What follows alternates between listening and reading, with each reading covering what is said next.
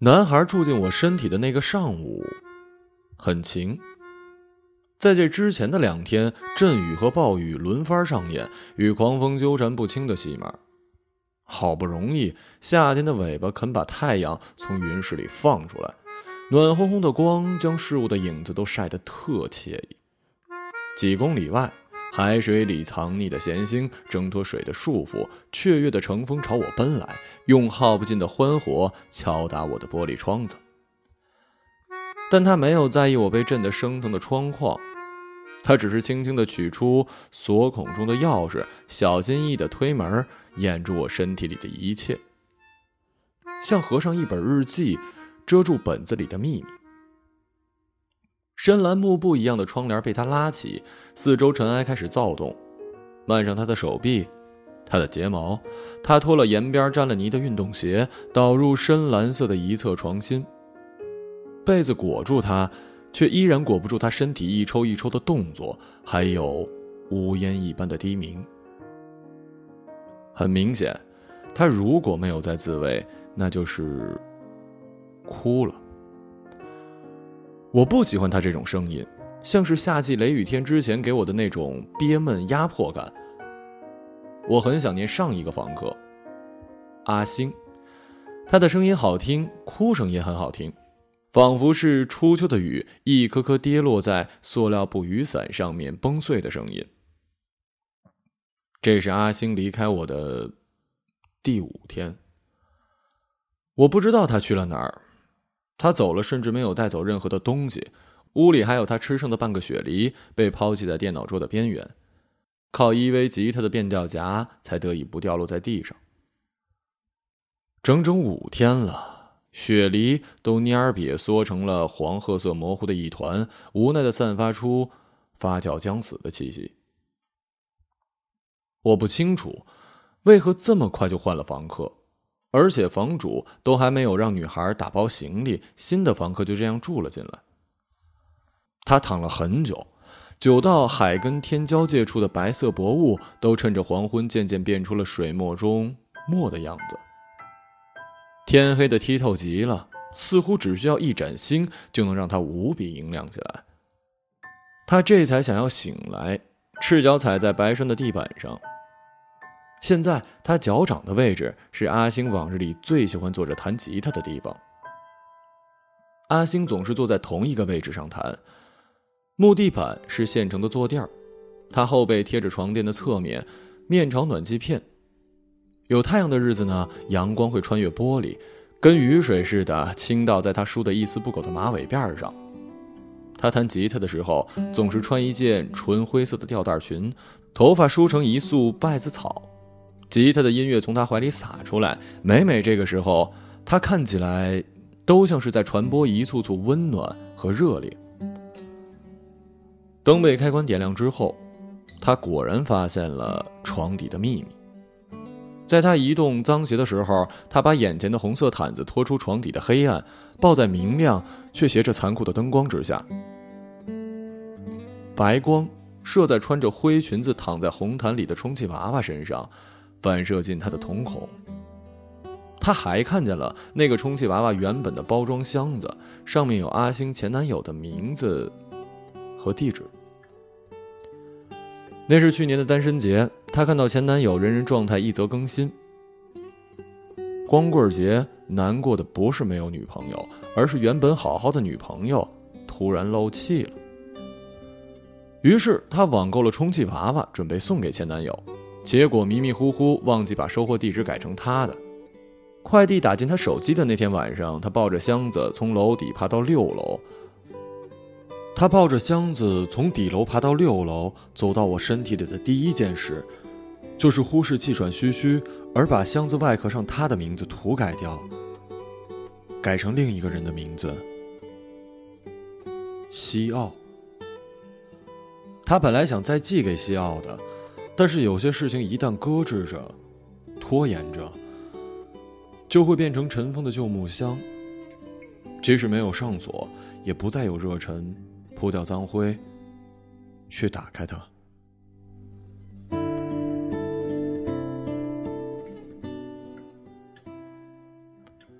夏季的暗城闪烁着闷潮，恰似西奥闪烁的荷尔蒙。他在阿星的宿舍楼下等他带走第一件行李之后，再之后，很多东西将会一份一份的被带进我的身体里。他们计划住在一起，也许只有阿星这样计划着，不然西奥怎么会当着他的面朝路过刚洗完澡的女生们吹口哨呢？他已经不是第一次这样了。阿星都知道，西奥高中时就曾在学校外的澡堂边来回荡悠，趁机打量每一个散着不同洗发水、沐浴露味道的女孩子。遇到异常美丽的，他还会凑过去，拿胳膊微微掠过姑娘肩膀的长发。可是这次不太一样，因为这是阿星最后一次看西奥调戏女生。他们分手了，原因如上。有时候一厢情愿的计划是最令人寂寞的存在了。上一秒他还在楼道里憧憬跟他的未来，下一秒走出宿舍楼就摔在他轻浮的现实面前。没有撕扯的那种吵，他甚至没有说话，他只是牵着行李箱的把手，慢慢踱进他的视线，像拉着他的所有过去，或者他年幼的小孩走到他的面前。或许是他的眼神太过纯真，纯善的，好像能够再包容他这样的举动千千万万次。他不打自招一般的说：“怎么了？我这样你不高兴了是吧？可我就是这样啊，我就是喜欢漂亮的女人。如果漂亮又没什么想法，那就最好不过了。不像你这样，不像你这样。”这是最后一句，他听到西奥说的话。他甚至没有喊过阿星的名字，就那么让他走了，没有任何的挽留。星儿，星儿，曾经西奥是这么叫他的。他知道自己是不被珍惜的，星星有那么多，没必要去珍惜他这一颗。他独自来到我的身体里住下。带着他所有的过去，就像带着他年幼的小孩他把相册、笔记本摆放在衣橱，长长的风衣和羽绒服下摆拥抱着被他高高摞起的回忆。笔记本里藏着无数帧的往事，他们被岁月抹去了时间的先后顺序，忘记自己本该是定格在哪一个坐标点。也是从他这些常常翻开读的日记里，我看到了他跟西奥的故事。记忆是从前所有日子的灵魂，他拥有两套相同模样的灵魂，一个在他的脑子里，一个在他的本子里，好像这样一来，他可以显得不那么孤单。他最喜欢看第一本日记的第一页，那一页被他手捏的泛起了细碎的毛边像一方暖融融的手帕。六岁那年的某个冬天，阿星跟妈妈在菜市场里卖海鲜。妈妈要刮鱼鳞，让他递刀，可是嘈杂之中，他慌乱的去碰了刀的手指，被刀刃划破了一个口子。痛的一瞬间，即将涌出的眼泪被妈妈不耐烦的眉头和厌恶的眼神给呛回了眼底。然后他看见妈妈把刀面在围裙上蹭了蹭，就要用更大的力气去忍住眼泪。他的血流在了脏腻的围裙上，也流在了混着海鲜湿气的土里。那天晚上，他跟妈妈搬到了新家。他们以前住的房子附近，动迁面积越来越大，像人越来越膨胀的欲望。他踏着新拖鞋，踏踏踏的跟在妈妈身后去对门的新邻居家问好。邻居家的暖气把屋子里初冬的冷气味全部烤焦了。他闻到了绿豆炖排骨的香，这是他第一次遇到绿豆同别的食物一起炖。之前他所接触的绿豆呢，都是跟大米一起炖，这第一次是他在西奥家里遇到的。大概就是如此吧，西奥在他心里成为了唯一温暖的新奇存在。也不是单因为绿豆排骨吧，还因为西奥发现了他手指上早就凝成了雪茄的伤口。虽然西奥在屋子里左刨右翻也没有找到一个创可贴，可他至今仍然记得西奥那时候满脸歉意的空手走回他的身边，握起他的右手放到嘴边轻轻呼气的神情，郑重其事，一点也不含糊，更加没有厌恶。其实他的伤口早就不疼了，被西奥一吹，反倒疼起来。然而那一刻，他多希望西奥。就这么一直握着他的手，即使疼呢。他以为自己是被这温润的气息给拯救了，他以为不再深陷妈妈的冷漠态度里，可只不过是从一个深渊被拽到了另一个漩涡中。他一开始的以为错了。在我身体里住的第一年，他大学休学，四处兼职找工作。他在人很少的路边贴过几张寻工作的广告，但没贴几张，他又返回他们，从凹凸不白的墙上扯下来。没想到第二天会有人打电话找他去教小孩英语。他背着空荡荡的书包迈进温暖的房子，那不像我身体里的暖气，永远不够热。他的日记里记着：二零一二年十一月三十号，暗城一二年的初雪。他讲完两个小时的英语，还是忘不了小男孩在他摘下口罩的一刻说出的评价。那小男孩说：“他长得好像骆驼。”这世界上最令人伤心的字句，莫过是小孩毫无顾忌的真话和成年人轻易编造的谎话。他也没法忘记小男孩的妈妈急忙用食指点了他脑袋一下。这让他想起十几年前，他在学前班每次被大家嘲笑的时候，西奥都慌乱的去敲每一个哄笑他同学的额头。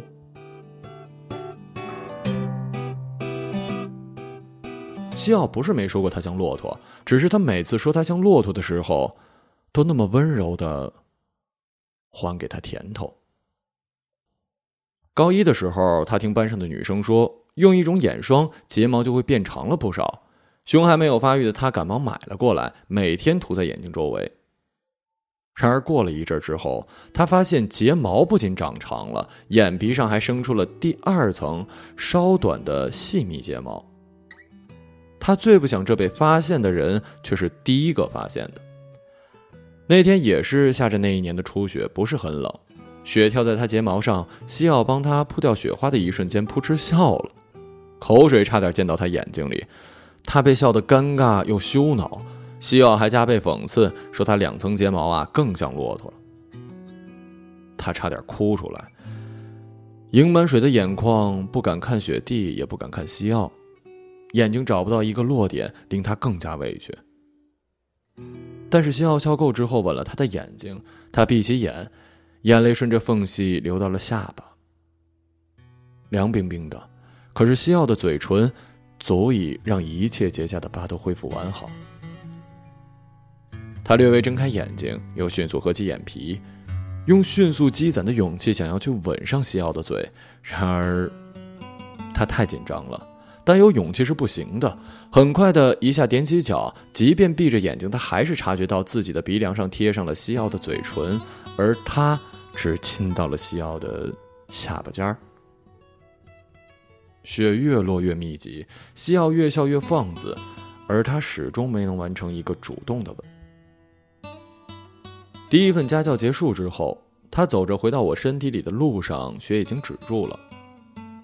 他想了很多，却不明白，究竟是从何时起西奥变了。他知道一切变化都不会是突然之间的，都会有一个过渡的渐渐。可他特别想搞清楚。到底渐变区都堆在了过去的哪个地方？他忽然想起中学时代做过的许多几何证明题，证明两线平行或者证明三角形全等。明明那样显而易见的东西，明明一眼就可以看出而得到结论的事情，为什么还要去证明呢？就像西奥明明已经很讨厌他了。同样无需证明就能够清楚的明确那被讨厌的感觉，可他仍然一次次去自讨苦吃的，用很多去证实那感受的正确无误，做很多徒劳的事儿，去故事那使他绝望的种种线索条框，让西奥不再喜欢他这件事儿，终于变成了事实。可他还不知道，这世上大部分事实，并不意味着真相。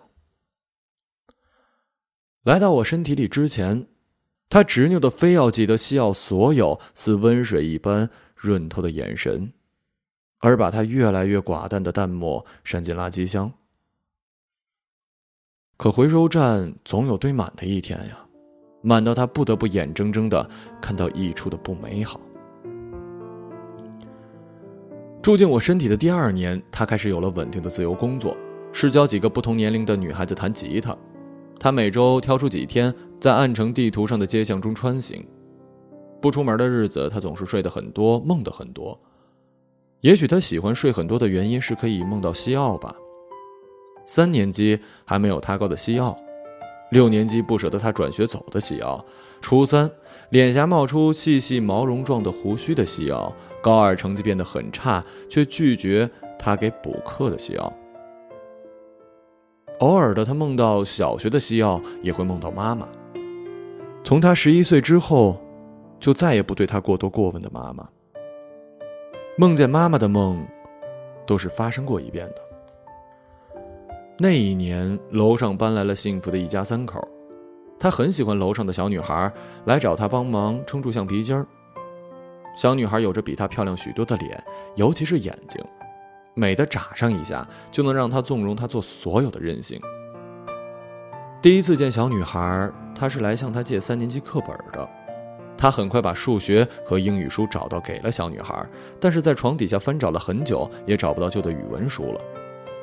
剩下的风扇失去了作用，他闷在床底，一手擎着手电筒，一手寻找着语文三年级上。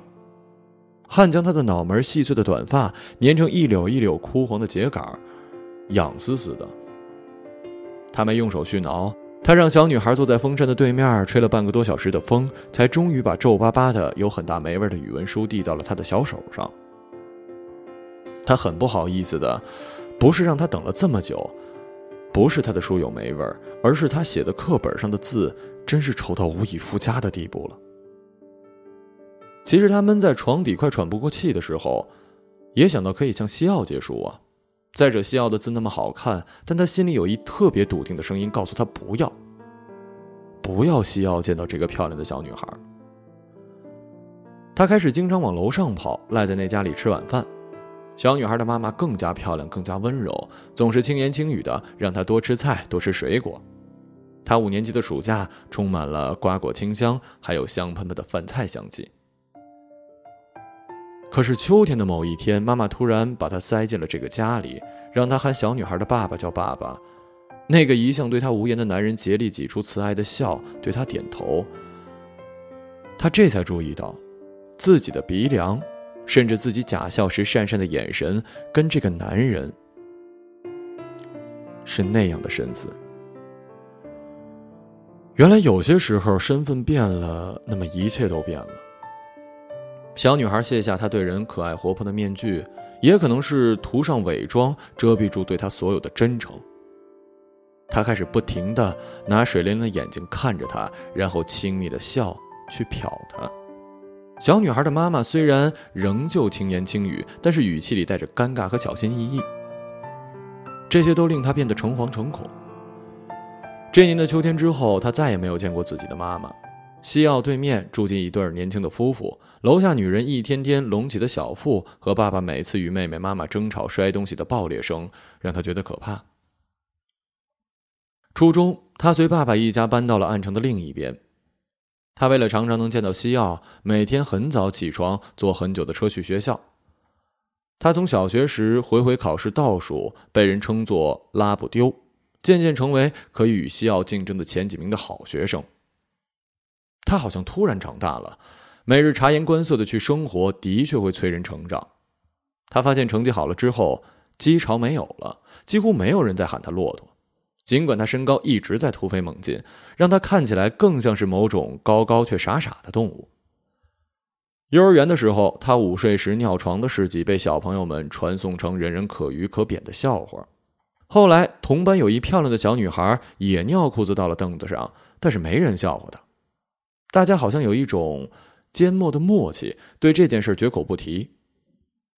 他有几次很想狰狞的再讲一次那个女孩尿裤子的事儿，但他又惧怕，惧怕所有人都站在那个女孩的阵营，将他一个人沦为众矢之的。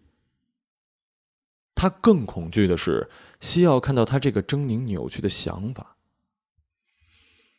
有无数条扭曲的情绪如藤蔓般狠劲儿的缠住他的心，砰砰跳着的心。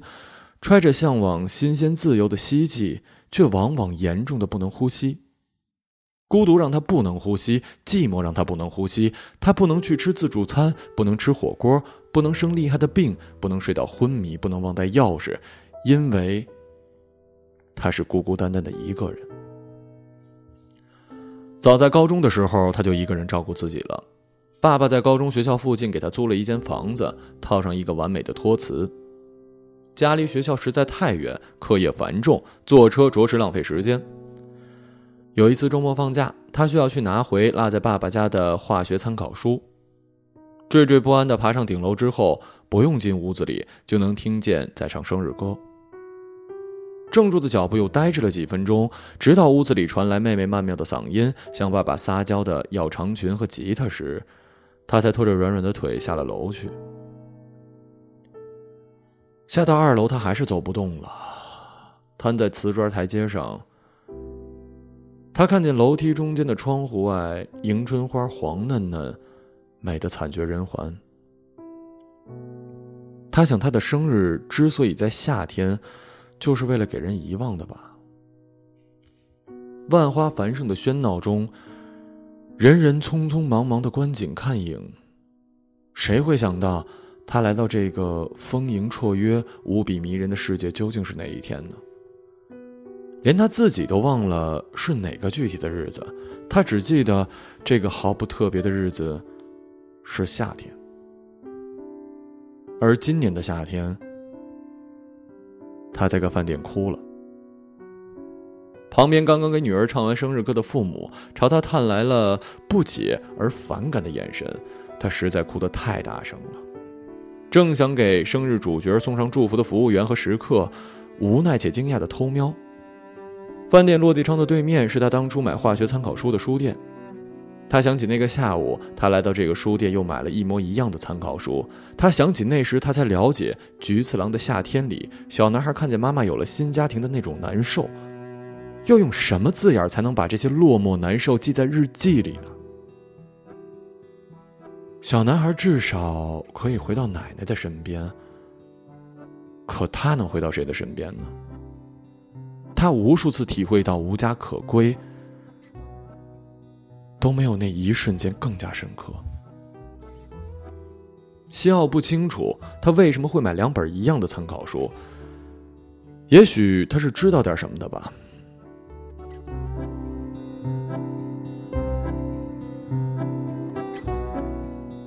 他在两本书的页角右下方，每一页画着不同的小图画。尽管翻页时连不成动画，但阿星还是笑了。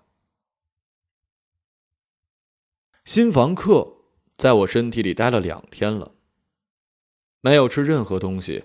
他很古怪，居然不开窗，也不拉窗帘。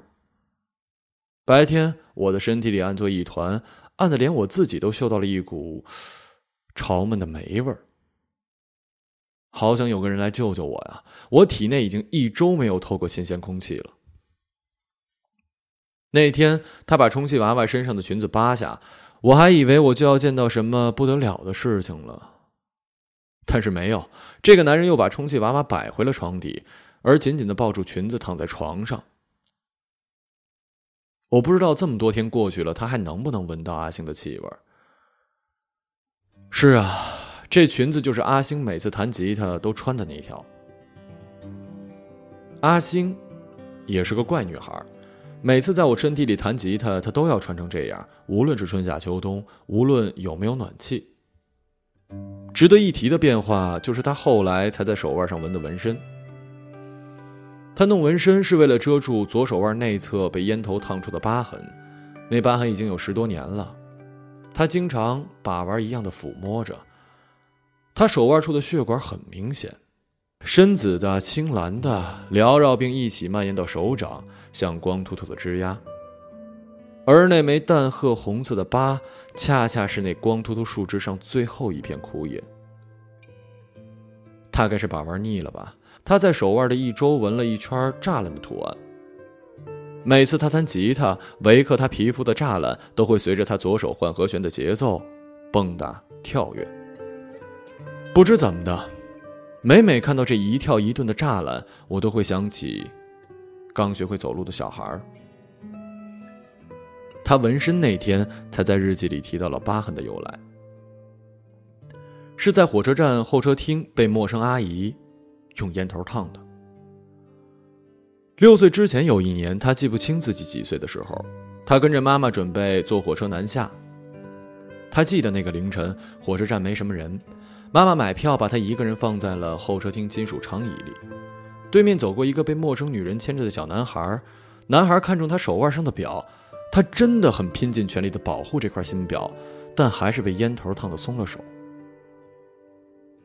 他至今也不懂是什么原因，让有的人为了讨好自己真爱的人，或者是捍卫自己珍惜的东西，就去伤害另一个人。他跟妈妈没有南下，在公用电话亭，他听见话筒里传来了沙哑男人的声音，然后妈妈就哭了。他蹲在路边空荡荡的街边，开始迎来拂晓。他不敢去安慰妈妈，他怕妈妈发现空空的手腕已经没有了手表的存在。他哈着气。看着眼前的公交车驶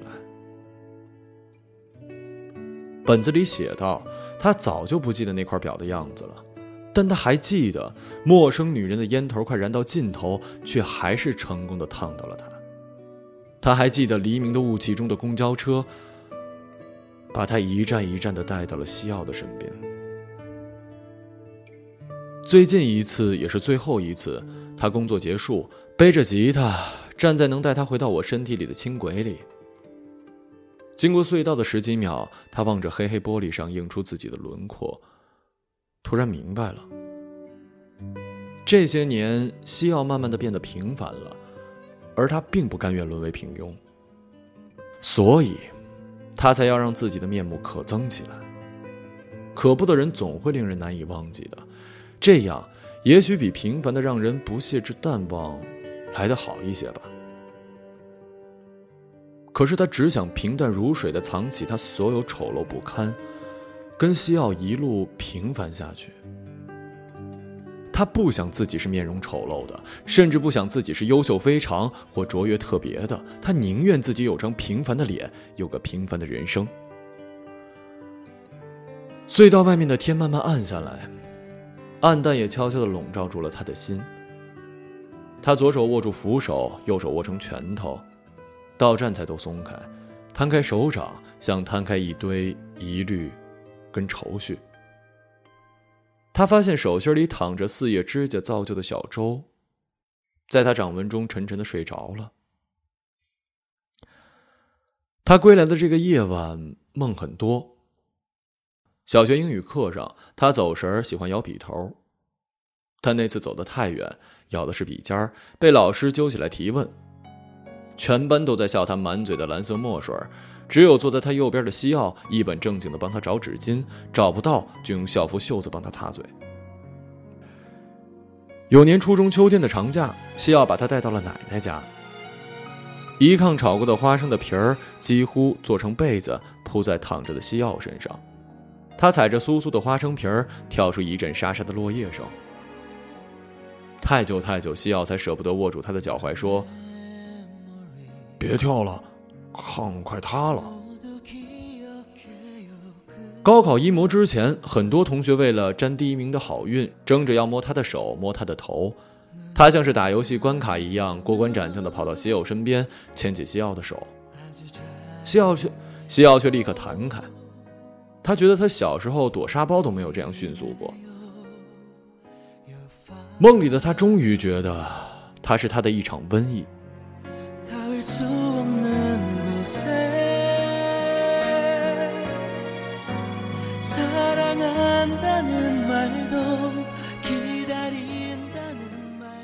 梦醒来，阿星离开我，且没有再回来过。终于有人来拯救我了。一个看起来五十多岁的女人敲我的门，大声的喊着：“哦，哦哦！”男人正咬着已经放置了七天的大半个雪梨，等门外的女人敲了好几分钟，才极其不情愿的去开门。女人应该是被我身体里的阴潮气息给呛到，拿手捂住了口鼻，又来扯开窗帘。男人刚想阻止扯窗帘的行为，但是已经太晚了，并且大概是用力过猛，窗帘被拽了下来，跌在了地上。光一瞬间充斥我身体的每一寸，我感觉到了救赎的力量。新鲜的咸腥奔涌进来，各自寻找陈旧的霉味做舞伴儿你要干什么？男人歇斯底里，像女人刚刚毁了他努力搭建的家。他把窗帘拉上，把衣柜移到窗前，试图挡住那些光。衣柜被移动的时候，撤出了一摊阿星的日记本和相册。我第一次见到相册里的模样，而男人正成一颗钉子，钉在了木地板上，仿佛第一次看到自己小时候的样子。的确啊，他忘记自己从前是什么样子，已经很久了。当天晚上，有个年轻的姑娘来找他。这姑娘我认得，在阿星离开的下午，她用钥匙打开我的门，我以为她是小偷，偷了阿星的钥匙。但他在我的身体里转了转，只拿走了桌上的一瓶樱桃酒。他跟西奥坐在门口摆鞋子的地方。西奥时而盯着衣柜，时而偏过头耷拉着眼皮，呼吸着女孩口中喷出的烟雾。西奥哥，我妈妈拜托我找你回家。我曾经爱过的一个男孩说。如果心里打了结，那就让它越来越紧。最后，它变成一个点。人生就是一个一个点连起来的。其实我好讨厌他，可是我也很爱他。你爱他吗？哭泣音韵锁住了女孩的鼻腔。她毫不掩饰的用被烟和泪夹杂的声音缓缓的念：“对了，他有本语文书一直在我那儿，书里夹了一张写满你名字的纸。其实我认识你的名字先于见到你，书我可得留着。明天把那张纸拿来给你吧。”西奥的回答呢？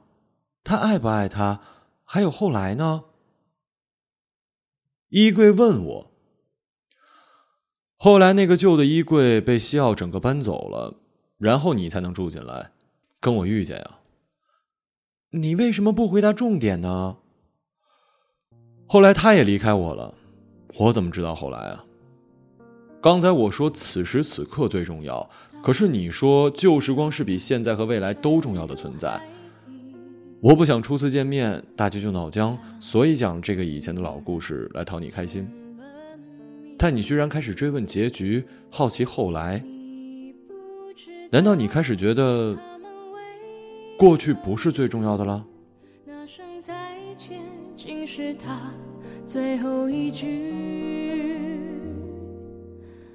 当一辆车消失天际。当一个人成了谜，你不知道他们为何离去，就像你不知道这竟是结局。在每个繁星抛弃银河的夜里，我会告别。告别我自己，因为我不知道，我也不想知道，和相聚之间的距离。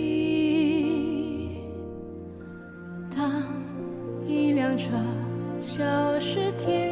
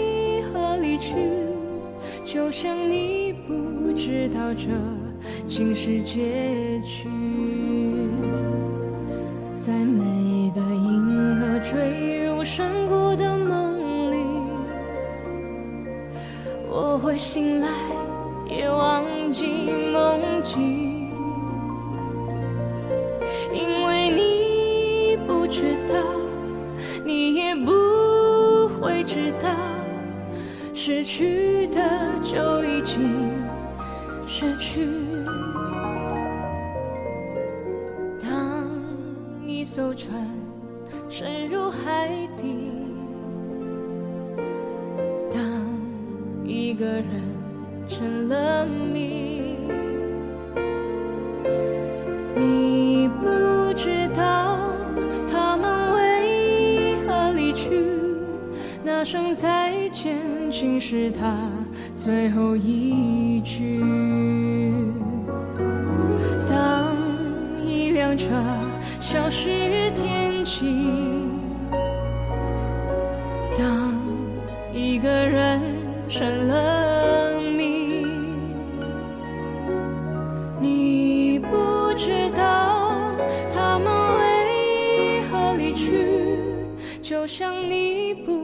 直到这竟是结局。